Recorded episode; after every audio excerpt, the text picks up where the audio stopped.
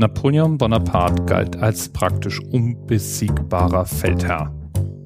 Und trotzdem traten zum Zeitpunkt dieser Aufnahme vor 203 Jahren in Leipzig Verbündete aus Russland, Preußen, Österreich, Schweden gegen ihn an und lieferten sich innerhalb von den drei Tagen zwischen dem 16. und dem 19. Oktober die größte Schlacht der Menschheitsgeschichte, in der rund 600.000 Soldaten beteiligt waren und rund 92.000 Menschen den Tod fanden.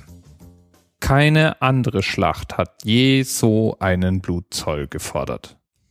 Die einzigen militärischen Aktionen, die mithalten können, sind die Atombombenabwürfe in Japan. Die Schlacht wurde sehr schnell auf den Namen Völkerschlacht getauft und markiert in Rückschau den Anfang vom Ende von Napoleons Herrschaft über Europa. Vorangegangen war eine katastrophale Niederlage im Russlandfeldzug 1812. Napoleon hatte versucht, Russland niederzuringen und war gescheitert, und Russland machte sich bereit, zurückzuschlagen. Ein Bündnis mit den Preußen sorgte dafür, dass dort Kampfhandlungen eingestellt wurden und Russland forderte Deutschland und Österreich auf, sich gegen Napoleon und die Franzosen zur Wehr zu setzen. Die ergriffen jetzt nicht mit wehenden Fahnen die Gelegenheit, denn Napoleon galt, wie gesagt, nach wie vor als nahezu unbesiegbar. Aber es wurde aufgerüstet. Eigentlich in ganz Europa. Am 12. August erklärte schließlich Österreich Frankreich den Krieg. Und Krieg hieß damals auch eine enorme Menge von Soldaten. Die 442.000 Mann, die Napoleon befehligte, sahen sich Armeen von Russen, Preußen, Österreichern, Schweden und anderen Nationen gegenüber. Allein die Russen hatten 184.000 Mann die Preußen nochmal 160.000, die Österreicher schickten 127.000 und dann 23.000 Schweden, 6.000 Mecklenburger und 9.000 aus den restlichen deutschen Staaten. Das ist so, als würde die Bevölkerung von Köln in den Krieg ziehen. Eine Million Menschen rund. Durch verschiedene Niederlagen seiner dann doch recht verteilten Truppen veranlasst, hatte Napoleon beschlossen, sich nach Dresden zurückzuziehen und seine Armeen am 14. Oktober rund um Leipzig zu vereinigen.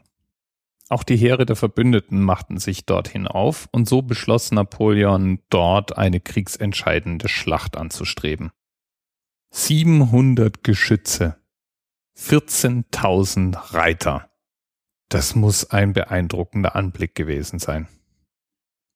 Recht schnell kam es zu ersten Schlachten und Kampfhandlungen. Ein Reitergefecht machte den Auftakt und gab Napoleon die Hoffnung, eventuell doch siegreich sein zu können.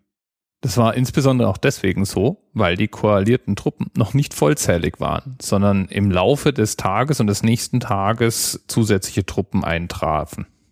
Trotzdem gelang es Napoleon nicht in den heftigen Kämpfen einen entscheidenden strategischen Vorteil zu erringen. Daher beschloss er am zweiten Tag ein Friedensangebot zu machen. Noch im August, als Frankreich mit Österreich in Verhandlungen stand, waren Bedingungen abgelehnt worden, die ihm jetzt recht gewesen wären. Doch Österreich ging nicht auf das Friedensangebot ein. Ja, es wurde noch nicht mal eine Antwort abgeschickt. So gingen die Kämpfe am dritten Tag der Schlacht heftig weiter und Napoleon musste Stellung um Stellung räumen und sich zurückziehen. Weil Napoleon nicht mit einer Niederlage gerechnet hatte, lief dieser Rückzug auch schlecht vorbereitet und überstürzt ab. Dabei kam es dann zu einigen fatalen Fehlern. So wurde zum Beispiel die Elsterbrücke vor dem Randstädter Tor gesprengt, noch bevor alle Franzosen aus der Stadt fliehen konnten. Damit waren die Franzosen eingesperrt zwischen dem jetzt nicht mehr überquerbaren Fluss und den Koalitionstruppen. Auch Napoleon selbst entkam gerade noch so. Die massive Niederlage beendete jedenfalls Napoleons Machtansprüche in Deutschland nachhaltig. Denn seine bisherigen Verbündeten hatten in Anbetracht der Lage die Seiten gewechselt. So fanden sich französische Truppen plötzlich an allen möglichen Städten sehr im Bedrängnis und Napoleon konnte sich mit gerade mal 100.000 Mann aus Deutschland zurückziehen.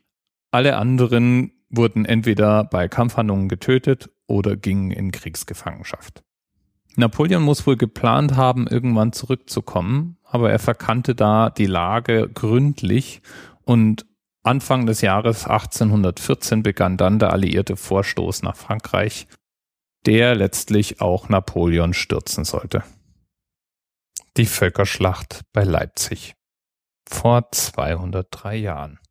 Mit 92.000 Toten die blutigste Schlacht der Menschheitsgeschichte und leider auch nicht das Ende des Leids für die Leipziger, denn die hatten danach erstmal mit einer Typhusepidemie zu kämpfen und brauchten Jahrzehnte, bis sie sich von den Kriegshandlungen und den Ereignissen erholt hatten.